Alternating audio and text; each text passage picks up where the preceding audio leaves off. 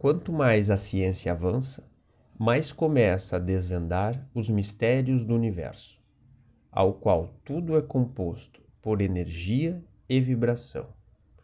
O conceito de átomo tem sua origem no século V a.C., com o filósofo grego Leucipo de Abdera. Ele argumentou que todo o universo é composto de átomos e de vácuo. A palavra átomo tem origem justamente na Grécia e significa indivisível. Foi concebida para denominar a menor parte da matéria.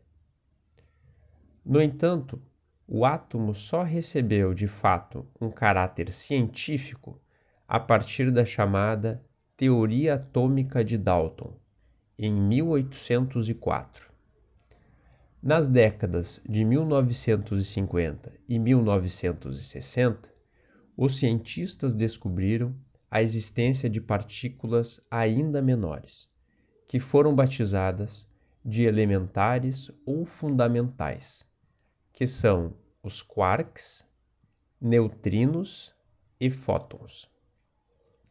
Elas são tão pequenas que não é possível nem mesmo identificar o seu real tamanho.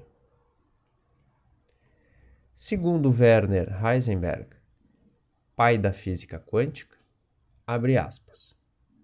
O primeiro gole do copo das ciências naturais te tornará um ateu, mas, no fundo do copo, Deus está esperando por ti.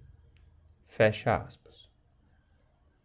Neste ponto, podemos também abordar sobre a teoria do fractal. A palavra fractal significa fração. Uma gota do oceano é uma pequena parte do oceano. Consequentemente, a parte contém o todo e o todo contém a parte.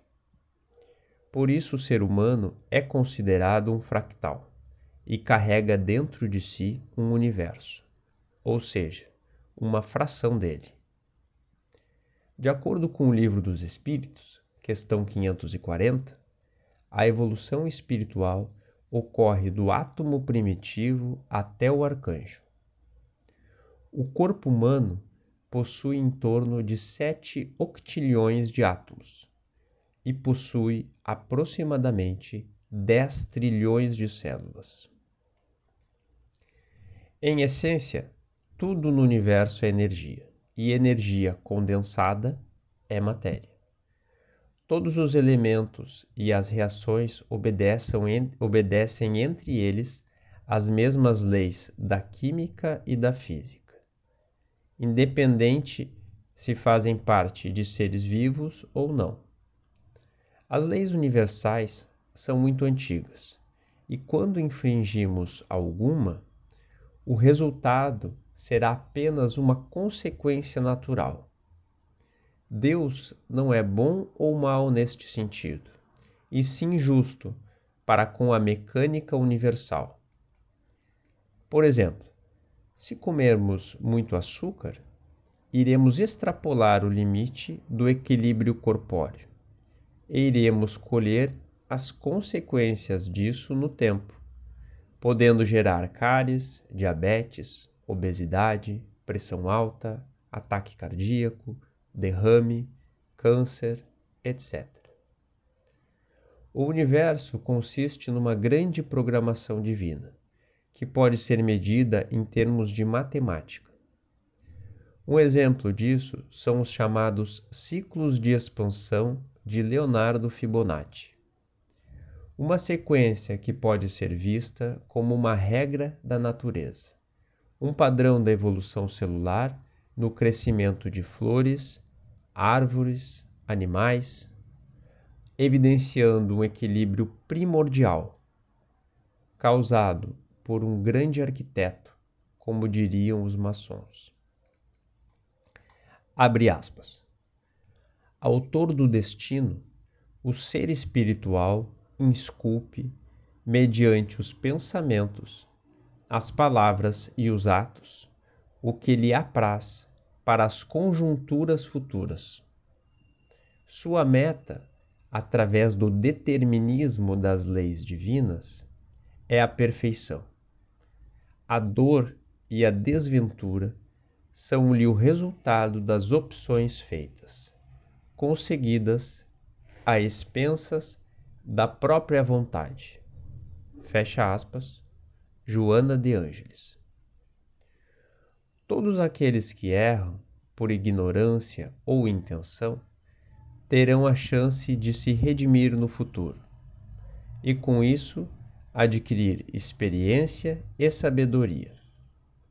Uma trajetória em que a mão invisível de Deus atua na condução de seus filhos. Ninguém fica desamparado. Todos são acolhidos, simbolicamente, no grande coração do Pai Maior. Toda a hierarquia de espíritos atuante na lei segue o mesmo propósito. Ninguém fica para trás ou é esquecido.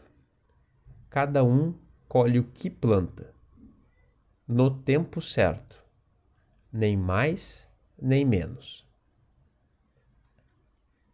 Algo fascinante é como o universo atua na proposição de provas e desafios.